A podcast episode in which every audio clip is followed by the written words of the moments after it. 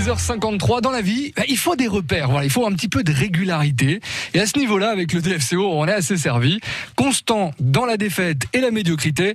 Les Rouges ont encore perdu hein, euh, ce week-end. Lourd revers 4-0 sur la pelouse de Gaston Gérard. Ça s'est passé hier soir face au FC Nantes. Adrien Berrier, on s'est euh, bien fait plumer, clairement, hein, par les Canaries. Donc euh, encore une fois, pas de top et que des flops, je suppose. Et non, pas de top, toujours pas que des piquettes, même si c'était un petit peu mieux que la semaine dernière. On ne peut pas vraiment dire que les joueurs aient fait énormément d'efforts pour se révolter. J'ai donc décidé ce matin de ne pas faire d'efforts non plus. On va se contenter d'ouvrir un dictionnaire à la lettre D.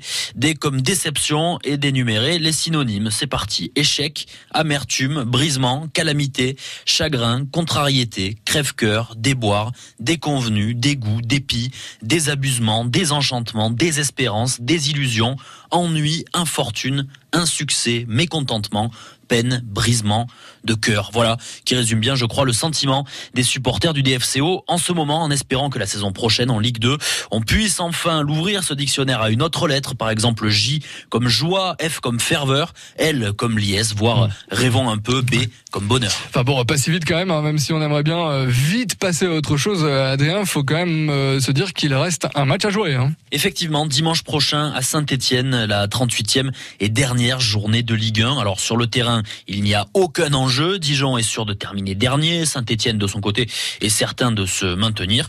Un intérêt architectural quand même. On va profiter d'une entre mythique du championnat de France, le fameux Chaudron, le stade Geoffroy Guichard.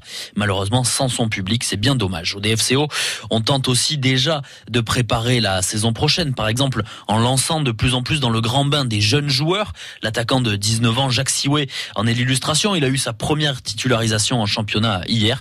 Plutôt encourageant. C'est une bonne manière de savoir sur qui on pourra compter le 24 juillet, la date de la reprise de la Ligue 2. Allez, on va débattre de cette fin de saison du DFCO tout à l'heure entre 18h et 19h. C'est sur France Bleu Bourgogne, une exclue, 100% DFCO.